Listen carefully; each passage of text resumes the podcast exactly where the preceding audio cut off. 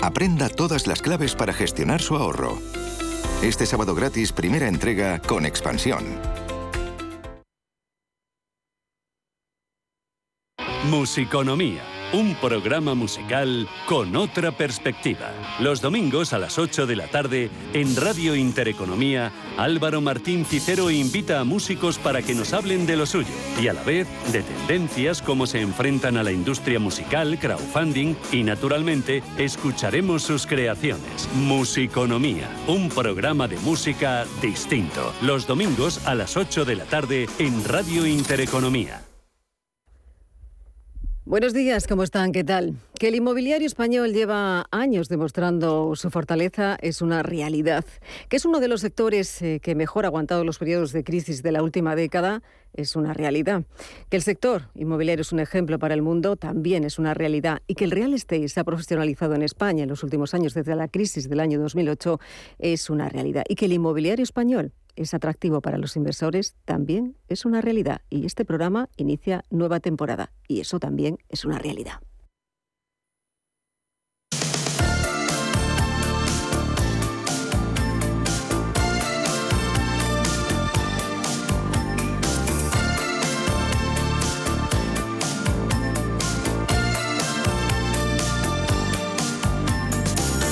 En Capital Intereconomía, con IDE Inmobiliario. Bienvenidos al cambio. Bienvenidos a la innovación.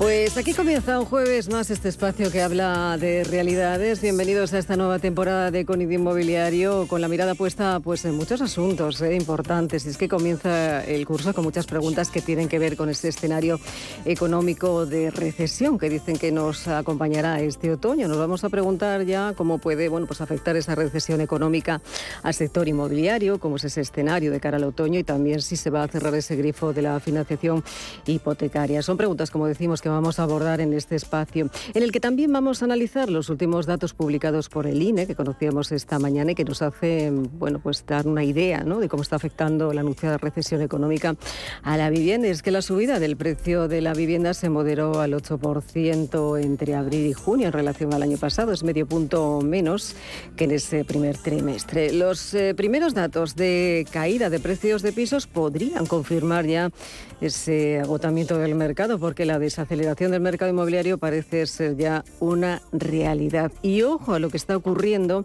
también con el número de los visados de obra nueva entre abril y mayo, porque están o han caído. Desde la consultora Atlas han advertido ya de que el próximo año el precio de la vivienda sufrirá una caída del 8, del 0,9%, perdón, con el fuerte recorte de algo más del 15% del número de las compraventas. Es una eh, estimación que realizan sobre la base del impacto que tienen ese, sobre su negocio la inflación, también el alza de los precios de la construcción o también la evolución del Euribor, que han sido uno de los elementos que también han llevado a TINSA esta semana a advertir de esa nueva desaceleración. Y esto sí que parece ser una realidad. Pero ¿qué está ocurriendo? Por ejemplo, miramos hacia Estados Unidos, parece que se ralentiza la compra de vivienda por esa subida de tipos de interés. Y ojo en China, porque ya se habla de crisis económica y también de crisis en el sector inmobiliario que afecta ya a promotores, a bancos, a familias y también a instituciones recordemos que es la segunda mayor economía del mundo y la crisis dicen que es tan profunda que ya hay quien teme que se trate del mayor colapso inmobiliario jamás visto. Y la pregunta es si puede contagiar a España, qué efectos puede tener esta recesión en España. Bueno, pues enseguida lo analizamos. Aquí comienza un jueves más, una temporada más con IDE Inmobiliario.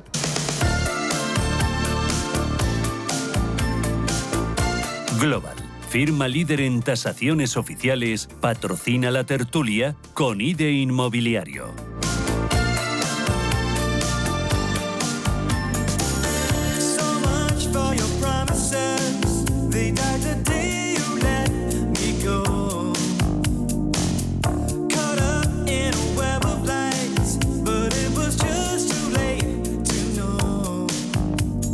Pues comienza, como decimos, esta nueva temporada de este espacio con igualdad de este programa con invitados a los que ya saludamos. Carmen Panadero, presidenta de Guaires. Carmen, bienvenida, buenos días, ¿cómo estamos? ¿Qué tal? ¿Qué tal todo?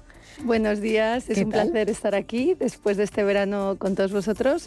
Muchísimas gracias por invitarnos. No, a ti por venir, ¿verdad? ¿Qué tal las vacaciones, Carmen? Muy bien, bien, muy bien. ¿Preparados para el nuevo curso? Te iba a decir curso inmobiliario, ¿eh? porque esto va a ser un curso inmobiliario de cara a, ya septiembre, octubre, lo que nos queda de otoño. Preparados todos y hay que cogerlo con ganas. Se avecinan un montón de situaciones a lo mejor un poco más complicadas que en ejercicios anteriores pero también todo esto trae lo que siempre hablamos, retos y oportunidades en el sector. Habrá situaciones distintas, luego analizaremos y hay que cogerlo con ganas para trabajar mucho. Eso es, así es. Siempre hemos hablado de que las crisis generan oportunidades. Y eso hay que tenérselo siempre como una frase mm. hecha, ¿no? Y una frase en la cabeza para seguir trabajando para sobre ser ello. Optimistas. Para ser optimistas. Fernando Moliner, vicepresidente de Asprima, de la Asociación de Promotores Inmobiliarios de Madrid. Bienvenido. Buenos días. ¿Cómo estamos, Fernando? ¿Qué tal? Muy buenos días. ¿Qué tal todo bien? ¿Qué tal el verano bien? Fenomenal. Luego, estupendo. Soy un profesional de veranear. ah, sí. Bueno, luego nos lo cuentas. Eh, iba a preguntar, eh, bueno, el escenario que eso nos se presenta es tan negro como parece. No, para nada. Nosotros no lo vemos tan negro. Bueno, primero, eh, bueno, empezamos también curso escolar en Asprima con nueva junta rectora que preside Carolina Roca y que tengo el gusto de, acompañarla. Y sin lugar a dudas, como decíamos, son, son retos y oportunidades, pero no, no lo vemos negro. No, me, tampoco yo creo que es prudente saber que estamos en un contexto macroeconómico de mucha volatilidad, pero el sector ha hecho sus deberes. Yo creo que, que el sector está mucho más profesionalizado, con, con situaciones financieras muchísimo más solventes y, creemos que el, que el, sector va no, no solamente va a, a, ser capaz de surfear en esa situación eh, nueva, sino que además puede ser una palanca para ayudar a, a, que la economía se comporte en términos más positivos. Pues enseguida abordamos estos temas. Eh, vamos a saludar también a Ferran Font, director de estudios de pisos.com. Ferran, bienvenido, buenos días, ¿cómo estás? Hola, buenos días. ¿Qué tal todo? ¿Qué tal tus vacaciones? Pues la verdad es que muy bien. Las vacaciones, como, como casi todas las vacaciones, casi siempre, casi siempre van bien. Así como he descansado muy bien y hemos cogido fuerzas para, para este inicio de curso. Eh, bueno, eh, eh, estamos preparados ya para iniciar este nuevo inicio de curso, este nuevo inicio de curso inmobiliario. Decía, hablaba Fernando precisamente de surfear lo que llegue este otoño. Vamos a surfear mucho, Ferran. Pues yo creo, bueno, lo han dicho muy bien Fernando y, Carmen también, o sea que al final lo que se nos plantea por delante es, una serie de retos que, que, que, desde el punto de vista del, del, sector eh, estamos en una muy buena situación ya que nos hemos profesionalizado mucho desde la última desde la última gran crisis con lo cual pues nos da muchas herramientas para, para tener esa capacidad de, como decía Fernando de, de, surfear esta nueva situación. Y al final uh, mi deseo es que, o espero que esta sea una situación, sobre todo desde el punto de vista de la inflación y del efecto que tiene en los tipos de interés uh, y las decisiones del Banco Central Europeo, pues, eh, pues que sea una, una situación más, eh, más coyuntural y que no se alargue mucho en el tiempo y al final estamos hablando de ese otoño del 2022 y de cara pues ya al año que viene pues también que sea una situación más sencilla. Pero en cualquier caso, uh, una situación que presenta retos y como decís también son oportunidades siempre. No sé si hemos podido ver en la comunicación, Ferran. No sé si está ahí. Bueno, seguimos, seguimos hablando también de, temas, asuntos, eh, como decíamos, de esa recesión económica, Carmen. hemos hecho un primer balance, pero puede afectar. Estamos hablando de, Estados Unidos, estamos hablando de lo que está ocurriendo en China. Eh, ¿En España se puede contagiar de alguna manera? ¿O es difícil? A ver, yo tiendo a ser bastante positiva. Yo creo que no estamos ante una debacle inmobiliaria global. Eso no está pasando ni parece eh, que vaya a pasar, porque los fundamentales del sector, como sabemos, que son obviamente el endeudamiento, el, o sea, el, apalancamiento en términos globales, el endeudamiento de las familias o de las empresas, están índices muchísimo más bajos que la anterior crisis, estamos mucho más saneados, o sea que si vienen momentos de ralentización de ventas, como has mencionado antes que se está viviendo, de bajada de precios, todavía el sector va a tener músculo para aguantar. Situaciones que puedan arrastrar el mundo, entre otras, por ejemplo, la crisis de China, que va a ser obviamente ahí sí que va a haber una debacle, pero ahí se han dado condiciones de burbuja que nosotros aquí no hemos vivido. Eso ya pasó, aquí ahora mismo está, están pasando cosas distintas. ¿Qué nos puede favorecer? O sea, obviamente la situación, si el mundo se ralentiza y estamos en un mundo global, aunque ya también hay índices que se está ralentizando la, la globalización a raíz de pandemia, a raíz de guerra y tal, ¿qué nos puede pasar? Por ejemplo, los costes de construcción están mejorando, están mostrando índices positivos. Y no es por alegrarnos de las, penas de los demás. ¿Por qué? Porque al pararse la construcción en China, como parece que ya es evidente que va a haber un parón, todo ese material, todo ese estocaje tiene que salir y eso a economías como la nuestra hasta nos puede beneficiar, porque ahora mismo el índice, los precios de construcción habían subido de una manera también bastante alocada y eso estaba trasladándose al consumidor final y eso subido a la subida de tipos, a la inflación, como estaba hablando hace un momento Ferran, puede que inflación y subida de tipos tan agresivo como está viendo sea, sea algo coyuntural. Cuando se controle la inflación se controlará. Cuando se controle la inflación probablemente estemos en una situación que ya los tipos se estabilizarán. O sea, en resumidas cuentas, ¿nos va a afectar? Sí, por supuesto, algo. Nos puede afectar hasta de manera positiva. O sea que... Eh, Fernando. Eh, hablando de los costes de, de, construcción, de, producción, siempre se decía con el tema de la inflación, ¿no? de que teníamos un otoño en el que se podían repercutir esos eh, precios, esos precios de los materiales en, las eh, construcciones, en las nuevas promociones. ¿Esto está siendo así? realmente, bueno, si yo siempre digo, en los costes de construcción de vivienda prácticamente un 50% es mano de obra y un 50% es material. ¿no?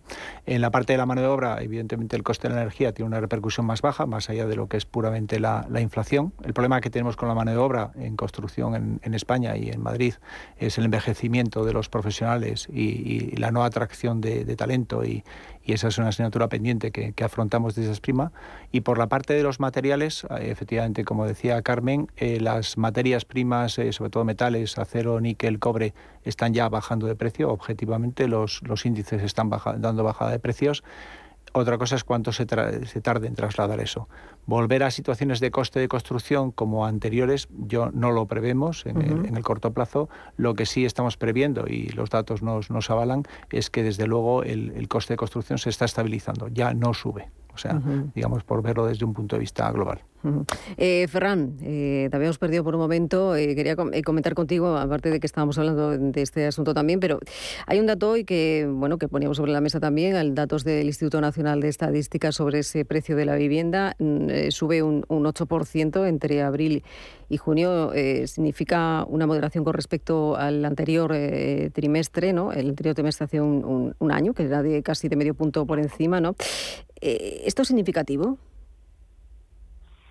Bueno, eh, en, realidad estamos viendo como los aumentos de precio, y aquí estamos hablando de venta, pero también de alquiler se producen, pero también se producen en zonas muy concretas y en mercados muy concretos donde la demanda es muy, muy, muy activa y donde aquí el equilibrio oferta-demanda pues está está pues eh, algo descompensado en, favor de esa demanda. O sea, hay mucha demanda y poca oferta. En general, eh, y después de COVID hemos visto como esos crecimientos de precios, esos aumentos de precio han ido subiendo, pero pero tampoco eh, tampoco se han disparado. Entonces, ah, actualmente estamos en una situación en la que el cambio de paradigma, en el que se produjo pues antes de verano y sobre todo como consecuencia de los nuevos precios de, de, la hipoteca ah, y sobre todo a, raíz del paso a positivo del, del Euribor, pues mm, no solo vimos que ese cambio de, de, eh, de paradigma incluía pues cierta, o sea, podía prever cierta ralentización en,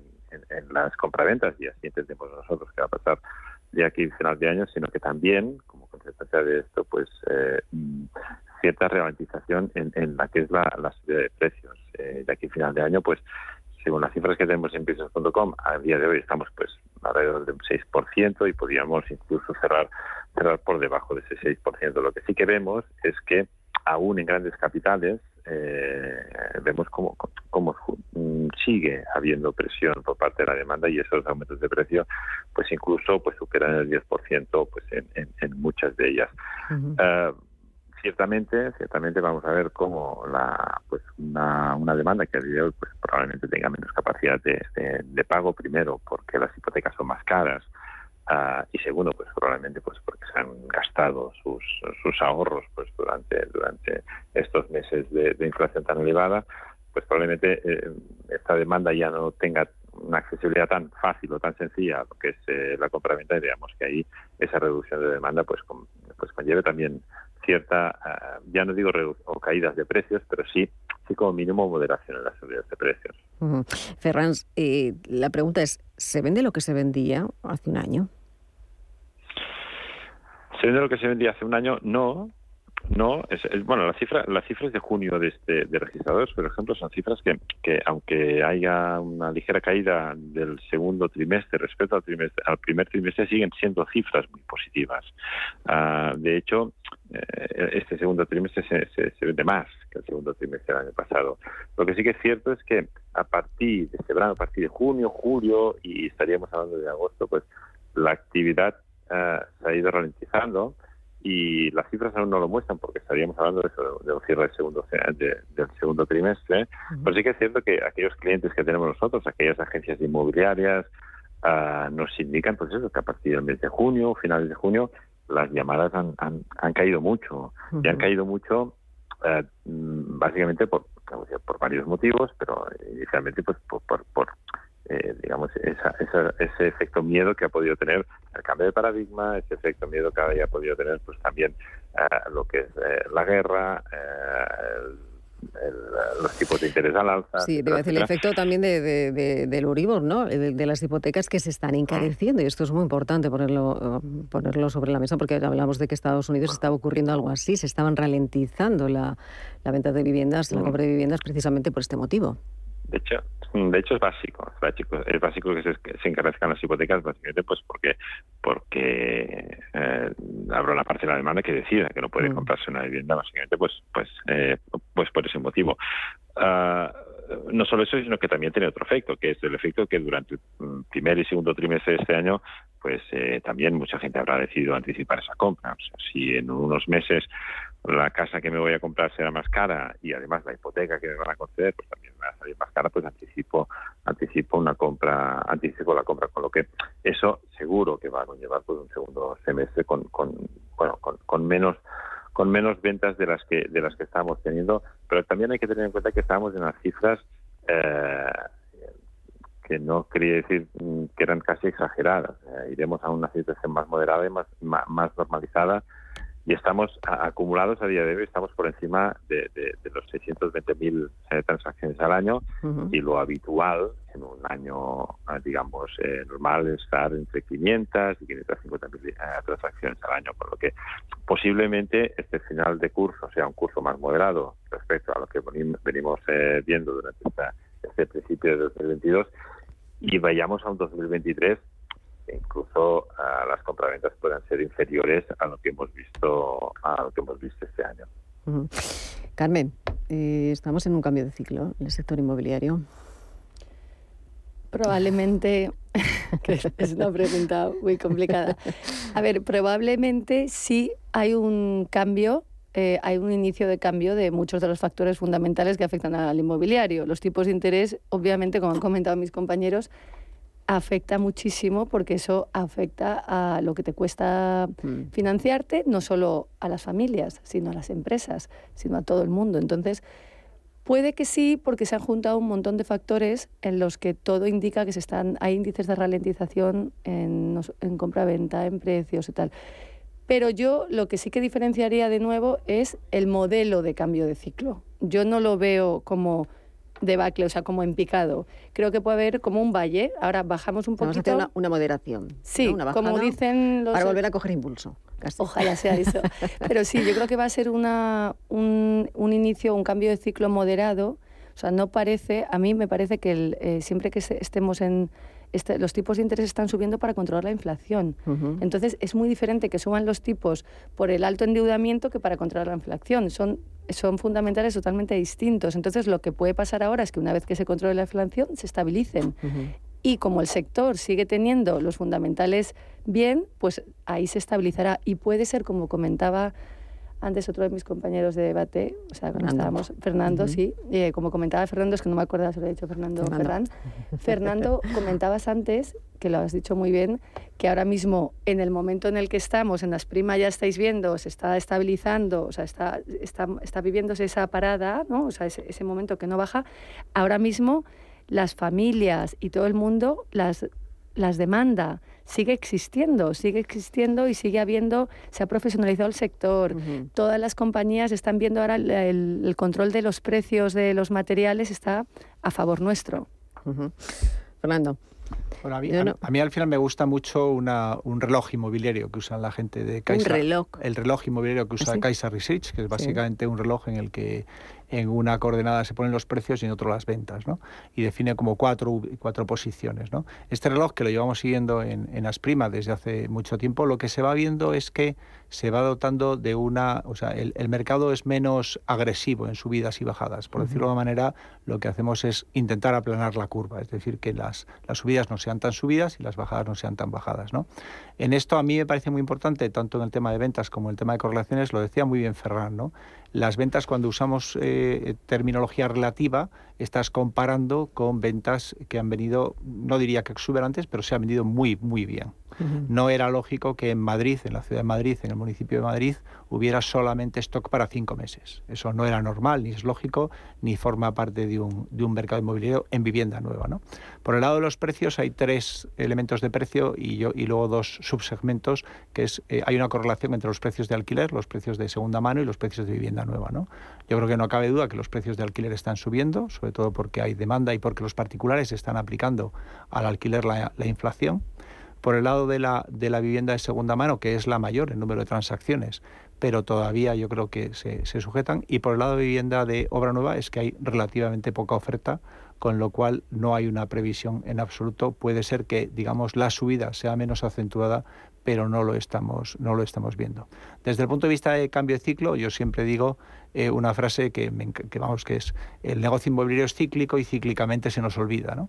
Eh, el esfuerzo que tenemos que hacer los, los inmobiliarios y el sector es intentar que esos ciclos sean lo más aplanados posibles para que realmente el mercado se, compone, se comporte de la manera más previsible posible. ¿no? Y ese es el trabajo que está haciendo el sector y el trabajo que están haciendo la, estamos haciendo de la asociación, de tal forma que ni se produzcan épocas de exuberancia, por decirlo coloquialmente, ni épocas de crisis. El sector está mucho más más profesionalizado, yo creo que está con una situación financiera muchísimo más solvente, los proyectos son mucho más viables, no hay inversiones eh, con, en términos especulativos en suelo. Y por tanto, desde luego, creemos que, puede haber digamos, un, cambio de curva, pero en cualquier caso no va a ser un ciclo pronunciado. Eh, Fernando, hemos hablado en varias ocasiones que, y vamos a hablar ahora con una persona, con una invitada que, nos va a abrir eh, esa parte del mercado laboral inmobiliario que es tan importante. Hablamos que se necesitaba mano de obra profesionalizada en los últimos años, que era uno de los eh, problemas que tenía precisamente la construcción. Este sigue siendo para este curso también una asignatura pendiente. Lo es, sin lugar a dudas. O sea, yo sigo yendo mucho a las obras y desgraciadamente los trabajadores en la obra son eh, se ha producido un envejecimiento y una falta de especialización de los trabajadores. Desde ese punto de vista, aparte de todas las iniciativas que tenemos en Aspima por la industrialización, sin lugar a dudas tenemos que conseguir que las obras sean un lugar atractivo para trabajar, un lugar atractivo para trabajar para los jóvenes, un lugar atractivo para trabajar también para las mujeres y esa es una asignatura pendiente que tenemos, que, afrontamos desde las iniciativas del grado inmobiliario y desde las iniciativas con la Fundación Laboral de la Construcción. ¿Por qué es tan poco atractivo el mercado eh, laboral de la construcción para los jóvenes? Pues para empezar, para empezar, porque una persona joven de 20 años, eh, si puede trabajar y en cualquier supermercado, sin decir marca, o en una obra, y en el supermercado va a tener compañeras y compañeros, y en la obra solamente va a tener compañeros, pues ya de entrada se le va a hacer menos atractivo. O sea, de, de momento, desgraciadamente, el mundo de la obra, aunque en las oficinas y la parte técnica sí hemos conseguido incorporar muchas mujeres, pero lo que es en la parte física de trabajo sigue siendo mayoritariamente masculino, y eso ya es un punto atrás de de atractividad. Y además no podemos evitar que en las obras hace frío, llueve y, realmente eso siempre va a ser menos atractivo que estar trabajando en un supermercado a cubierto y con aire acondicionado. Mucho mejor, Carmen. Iba a decir, este, bueno, la mujer se digo incorporando. De hecho, eh, vosotros sois eh, un puro ejemplo en los últimos años de lo que, del papel de la mujer ¿no? en el sector inmobiliario. Y bueno, pues han hecho grandes cosas, se han profesionalizado mucho y la mujer se ha incorporado precisamente para llevar ¿no? esa, eh, bueno, pues esa parte ¿no? que necesitaba el sector y que no la tenía, que era precisamente las mujeres dentro del sector que ven de una manera diferente el sector también, ¿no? Yo creo que son eh, visiones combinadas y que juntas, juntos sumamos más, es la frase que nos gusta mm. usar en la asociación. Y yo creo que ahora mismo el sector que tiene voces femeninas y voces masculinas en todas las capas es uno de los motivos de los que ha podido aumentar también esa productividad, esa imagen, ese atractivo como estábamos comentando hace un momento, como comentaba Fernando, por ejemplo, la construcción, que es la parte menos femenina de todo el sector, el sector inmobiliario abarca muchas fases, en el momento que se digitalice, que se está ahora mismo metiendo mucha tecnología a las obras, el momento BIM, el momento, todo eso va a hacer que las obras probablemente sean más atractivas porque haya menos trabajo duro de frío, de lluvia, de puesta en obra toda la industrialización, muchas de las cosas se hacen en fábrica. O sea, yo creo que se va a vivir un momento que, pero hay que seguir luchando. Eso sí que es un problema estructural del sector. Ese sí que tenemos que trabajar en él. Y bueno, llevan trabajando muchas asociaciones, nosotras incluidas, intentando apoyar en lo que podemos. Estamos colaborando también con Asprima en intentar potenciar eso. Que hay que, mm, o sea, hay que intentar controlar ese envejecimiento, esa falta de atractivo del sector desde ya. Bueno, lo, estamos haciendo. Lo estamos haciendo. también lo estamos haciendo en este programa, porque también tenemos mucha gente joven aquí, además, que se está incorporando al sector con una energía que da gusto. Bueno, ahora vamos a presentar a dos de esas personas que se han incorporado eh, no hace mucho tiempo, eh, que son jóvenes y que, bueno, pues que son grandes promesas del sector inmobiliario. Enseguida las presentamos, pero nos marchamos en unos minutos a publicidad.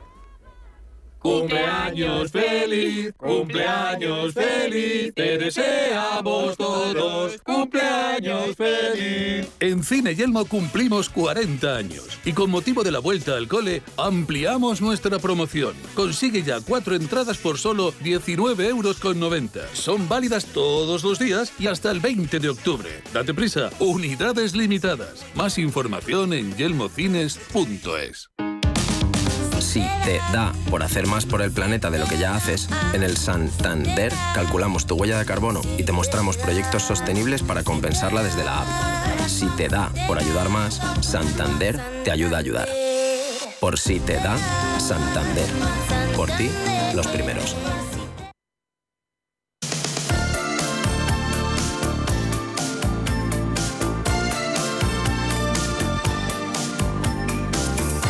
Con IDE Inmobiliario, cada jueves de 11 a 12 de la mañana en Capital Intereconomía.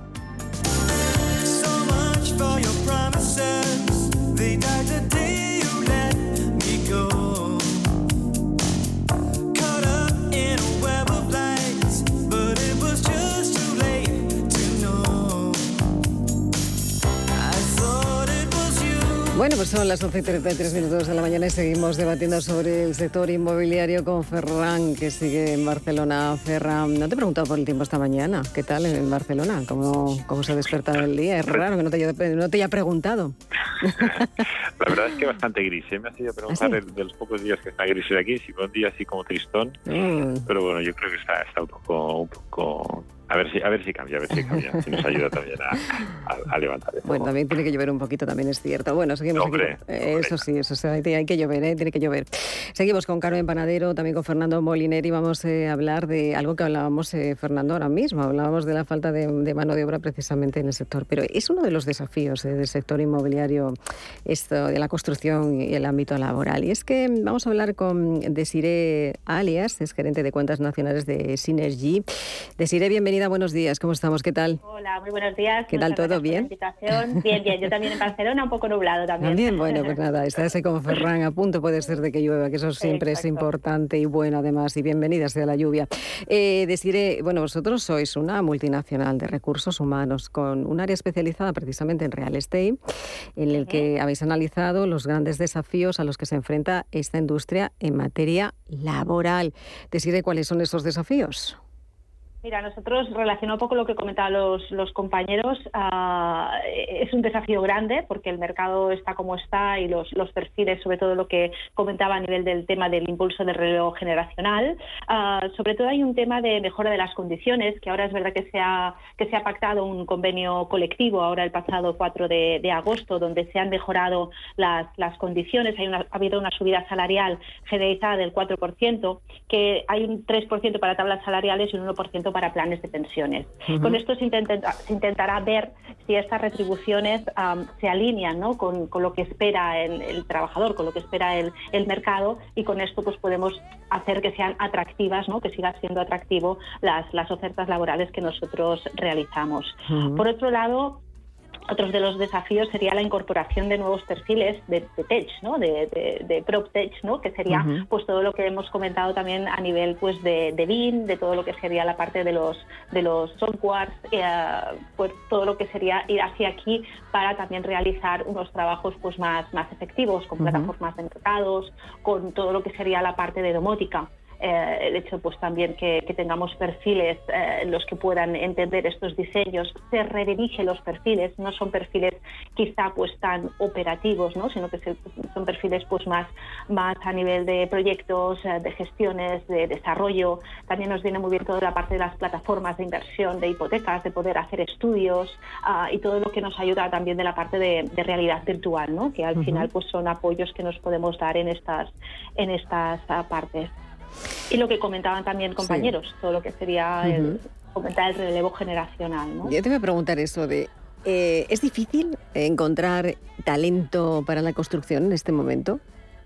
La verdad es que es un gran reto. Eh, no nos vamos a engañar, es decir, fácil no es. Lo que pasa que bueno es verdad que desde Synergy pues tenemos todas las herramientas y nos dedicamos pues todo todo nuestro esfuerzo durante todo el día, ¿no? A lo que es la, búsqueda de este de este talento y no quiere decir que no esté, sino que el, que hay quizás no, no corresponde a toda la demanda que hay en el mercado y la incorporación de, nuevas posiciones de jóvenes en estos mercados, eh, bueno, es lo que contaba que es lo que lo que más cuesta. Entonces desde Synergy también lo que intentamos hacer es ah, ofrecer formaciones también a las empresas para posibles perfiles entre medio incluso de edad, no tienen por qué ser personas ni, ni, muy mayores ni, ni, quizá muy, muy jóvenes, para que pueda haber esta parte de, reciclaje y luego sí que tener esta captación en la parte de jóvenes, pues desde charlas en la parte de, institutos, ¿no? para que vean pues los oficios, para que conozcan también pues los proyectos que hay a nivel pues eh, social, ¿no? de, la parte de, construcción, de arreglar pues la sostenibilidad, que no tiene por qué ser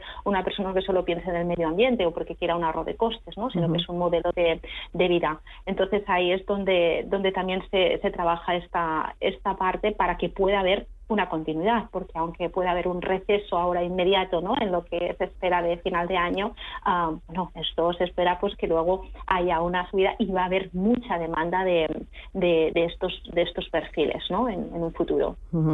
Eh, ¿Cuántos empleos genera la, la, la construcción al año de Sire?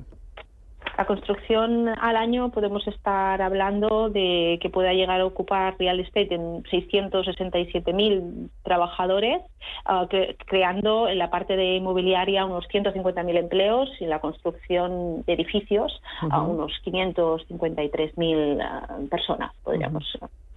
¿Y la estimación para lo que queda de año y el año que viene, cómo se presenta? Según vuestras estimaciones y previsiones?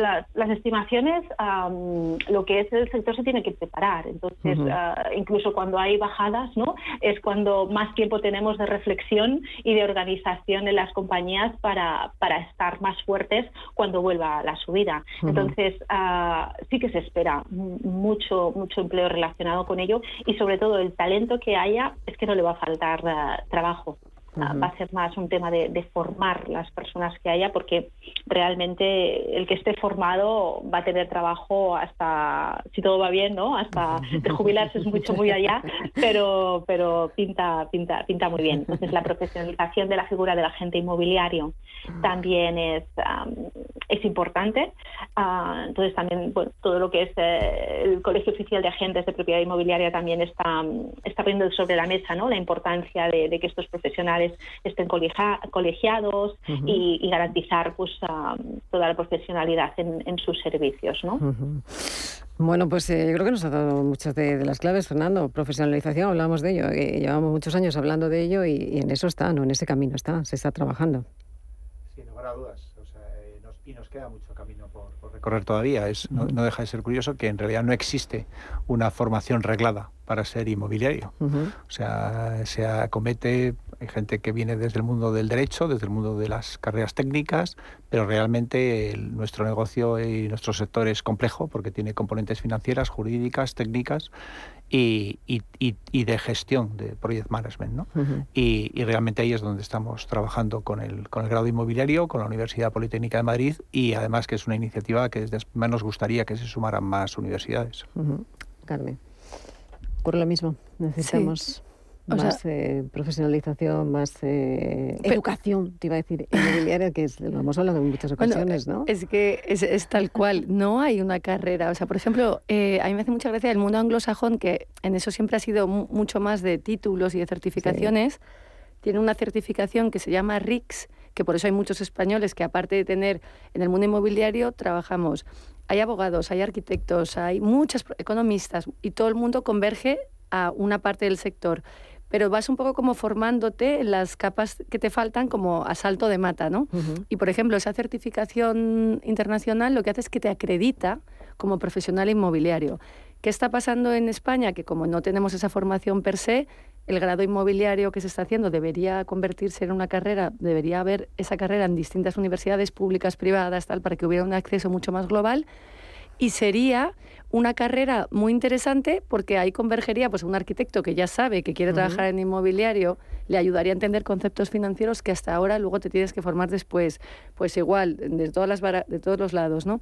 Yo creo que ayudaría mucho, pero se está trabajando en ello y yo creo que está habiendo un impulso desde muchas partes del sector, no solo a nivel carrera, lo que hemos hablado antes, para hacer atractiva la obra, que es la parte menos atractiva de la construcción, yo creo que hay que reforzar mucho el FP y de meterle mucho impulso y mucho dinero a que no haya solo que elegir una carrera, que puedas irte a FP y que sea totalmente digno y que sea lo mismo. Estábamos comentando antes un ejemplo, ¿no? Pero yo quiero dar otro que, que a mí me gusta decirlo siempre. Es como la cocina. Antes tú decías, mamá, quiero ser cocinero, y seguro que te daban un capón, anda niño, tira, no sé qué. Y ahora dices, mamá, quiero ser chef, y hay unos referentes en el mercado de gente que ha triunfado, es lo mismo. y eso es formación profesional, eso no tienes que irte a ninguna universidad internacional ni española. Entonces, si consiguiéramos hacer ese cambio de nomenclatura y que mamá quiero ser ferraya fuera algo muy interesante, a lo mejor hay que llamarlo distinto, coordinador de operaciones. Quiero estudiar construcción, nadie dice eso de quiero estudiar construcción. Máster ferraya. O quiero ser promotor. pues sí, pues sí, pero vamos. Bueno, en pues, positivo. En positivo. Eh, deciré alias gerente de cuentas nacionales de Sinergy. Muchísimas gracias eh, por acompañarnos y darnos esas claves. gracias, buen día, buen día. Eh, Ferran, te, tenemos por ahí, ¿verdad? Sobre esto, la profesionalización del sector. Bueno, de hecho mis compañeros han tocado un poco, un poco todos los palos. Sí que sí que es cierto que, que es desde, desde diferentes puntos de vista que hay que que hay que hacerse más atractivos, sobre todo para nuevas generaciones, incluso incluso para aquellas personas pues que no que a día de hoy pues pueden ser de mediana edad y, estén buscando pues o, pues una nueva revocación en su carrera profesional o en cualquier caso eh, yo creo que todos convergemos en que en que hay diferentes eh, pues bueno, diferentes acciones, diferentes, diferentes plataformas que están buscando recuperar un poco ese prestigio en el sector, tanto desde el punto de vista de la construcción, y aquí en la construcción ya estamos hablando de eh, industrialización, etcétera, etcétera, pero también desde el punto de vista de los servicios, en cuanto a lo que son servicios, y nosotros al estar al estar en el sector Internet, ya las generaciones son muy jóvenes, es muy de una manera muy natural existe paridad mm. no solo en la empresa, sino también en el comité de dirección. Uh, pero sí que estaremos hablando que sobre todo lo que es la, la, parte de la comercialización, o sea, la parte de, la gente inmobiliaria, hay diferentes eh, iniciativas que intentan pues, devolverle ese prestigio al API de toda la vida, que antes de un API pues era casi como un, como, pues, como un dentista o como un doctor o como, o, como un profesor, que es decir, si alguien tenía que comprar una casa, pues iba al API. Pues hoy en día, durante los últimos años, ese API ha ido perdiendo eh, e, e, ese prestigio y se ha ido convirtiendo en muchos casos pues casi en un comisionista y de hecho por esto en España hay mm, bastante poca, comparativamente bastante poca eh, participación del profesional inmobiliario en el proceso de compra-venta.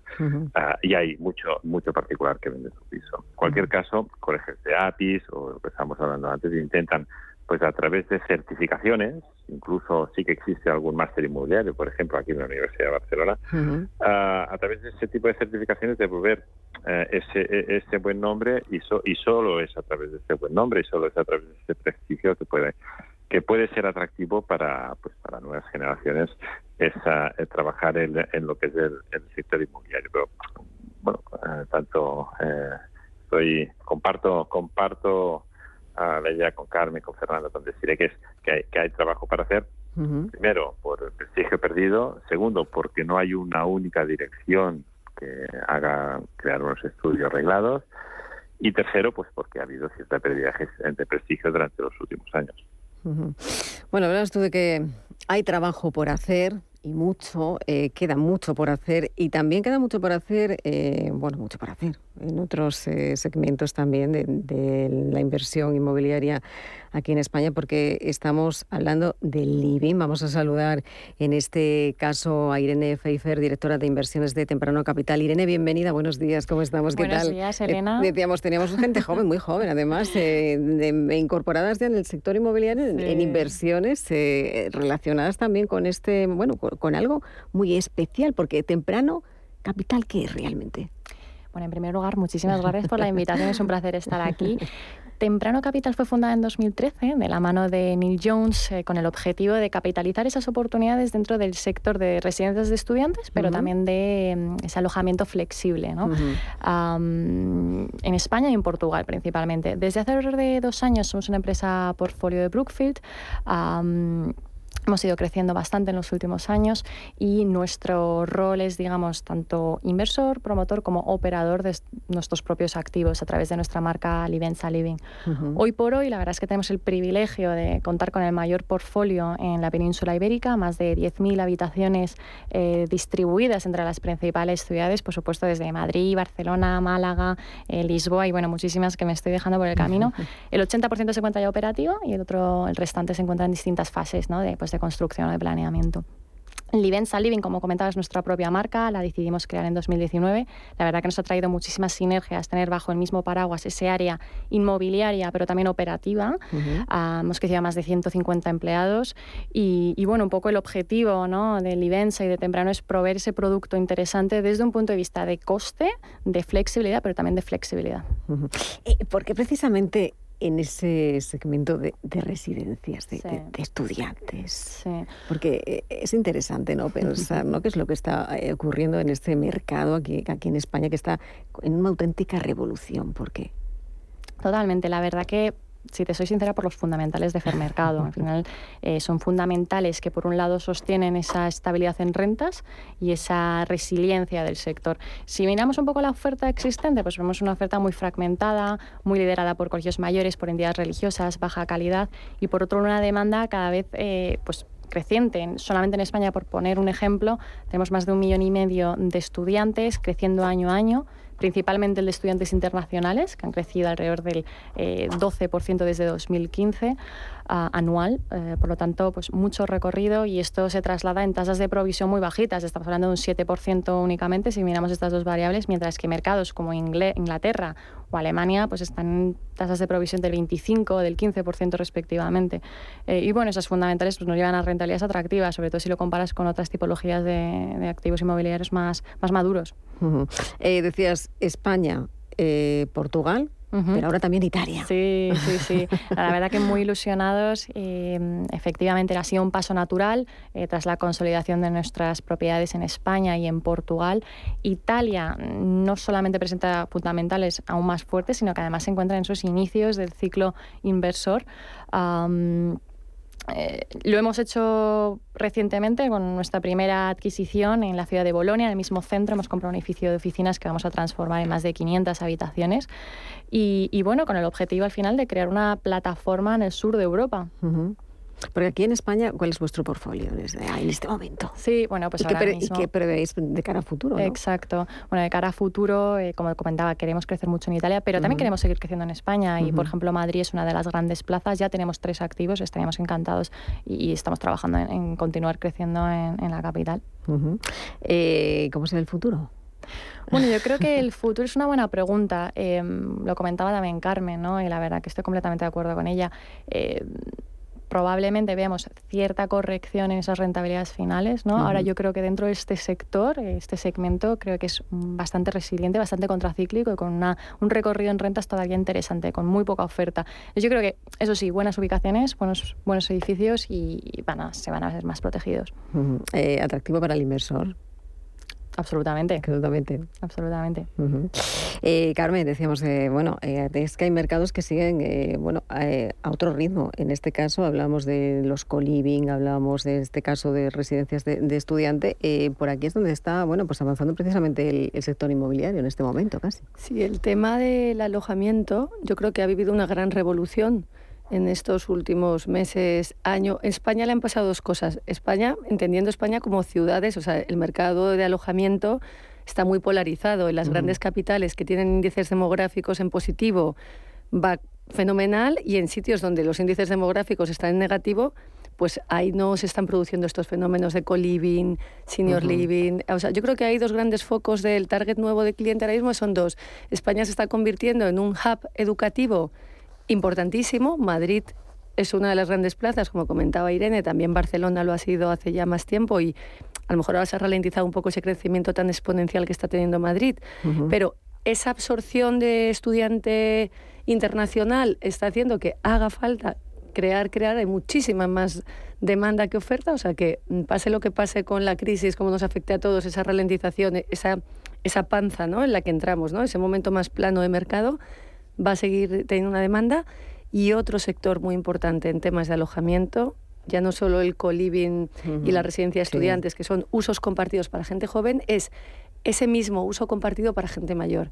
Que eso en España está empezando a verse, ya hay grandes fondos que han cerrado, han cerrado alguna operación, tanto en la zona de costa, Costa del Sol, toda esa zona que puede venir un alemán que no puede pagar su electricidad ni su gas en su país y venirse aquí a una segunda residencia entendida con trabajo en remoto puede absorber el senior living, no solo hablamos de gente mayor, dependiente. Senior living coge un sector que es lo que otra vez los anglosajones inventan palabras para todo, lo llamaban YOLT, que es la, unión de la palabra young, old, es como esas personas entre 55, 60 y 75, probablemente sigas en activo profesionalmente o no, probablemente tengas un poder económico superior al típico pensionista tradicional y probablemente no necesites medicación ni estés medicalizado. Entonces, ese concepto, hay una movilidad senior muy importante en Europa.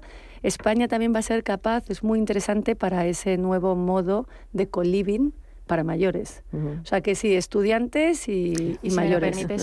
nosotros estamos también creciendo, no en hacia senior living, pero sí en crear espacios más híbridos. Oye, no, porque solamente trabajar con, con, estudiantes, estamos trabajando también con jóvenes profesionales, con cortas estancias, con, con el barrio, con gente local, porque no pueden entrar, utilizar las áreas de coworking, crear esas sinergias también con restauración.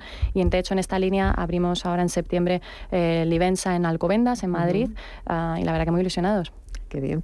Eh, Fernando, si quieres comentar algo sobre lo, sobre lo que estamos hablando en la mesa, aunque, bueno, esto me encanta promotor, promotor y queda un poco más allá, ¿no? No, me, encanta oír porque eh, yo creo que España es un país muy atractivo. Es un país muy atractivo para, bueno, acabo de descubrir que soy Yolt, que no lo sabía, y, pero me encanta oír porque esos jóvenes que vendrán aquí a estudiar en tasas crecientes del 12% son gente que luego querrá probablemente teletrabajar en, en España, querrá tener una segunda vivienda en España, querrá hacerse esa especie de prejubilación en España y a veces valoran más nuestro país los extranjeros que nosotros mismos. Eso es verdad. ¿eh? Mm. Y hay que decir, yo decía, es que es una realidad que el sector inmobiliario, lleva demostrando que es su fortaleza y a veces que tenemos que demostrarlo y demostrarlo también fuera, Carmen. Si es que nos pasa, que no nos lo Tenemos que vendernos mejor. mejor. Ferran, ¿tenemos que vendernos mejor?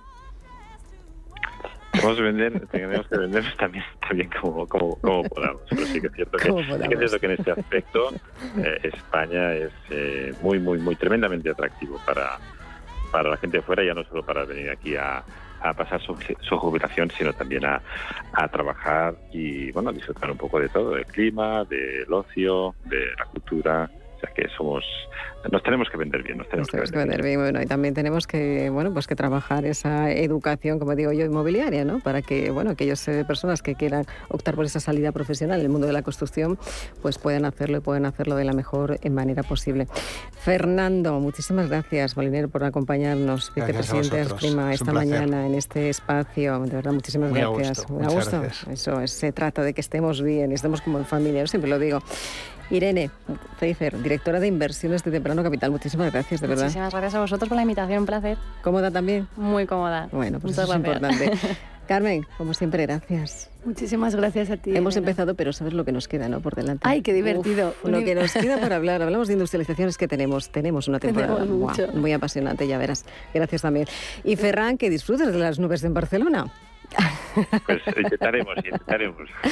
Bueno, pues un placer, de verdad. Muchísimas gracias.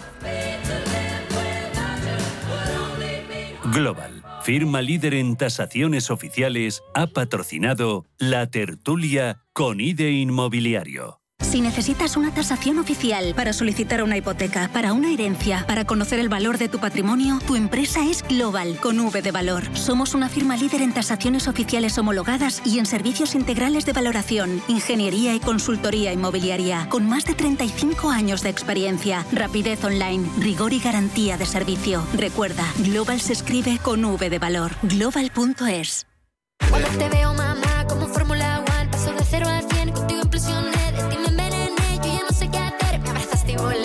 nos marchamos con este ritmo porque Aitana actúa esta noche en Valencia dentro de su gira 11 razones. La catalana dice que está colgando el cartel de no hay entradas en todas las ciudades que visita. Bueno, pues con esta música les dejamos. Recuerden que llegan ahora nuestros eh, compañeros de los servicios informativos y nuestro compañero Rafa Jiménez con su programa a media sesión. Nosotros nos despedimos hasta la próxima semana y recuerden siempre que bueno hay oportunidades eh, que demostrar que el sector inmobiliario tiene fortaleza y eso es lo que sabemos es que es una realidad.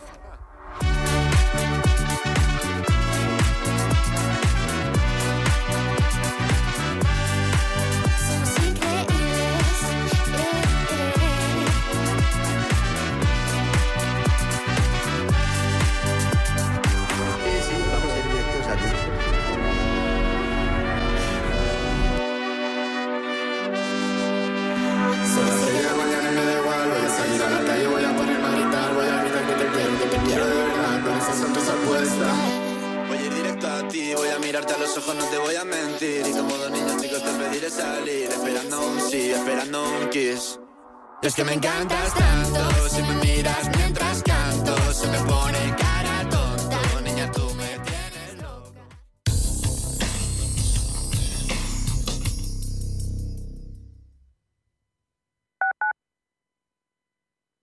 Inversiones inmobiliarias Grupos Eneas, cesiones de créditos, inmuebles en rentabilidad, compra, reforma y venta. Infórmese en el 91 639 0347 o en info@eneas.com. Inversiones inmobiliarias Grupos Eneas. La dirección de Radio Intereconomía no se responsabiliza ni comparte necesariamente las opiniones y consejos de sus colaboradores o las realizadas por terceros ajenos a este programa.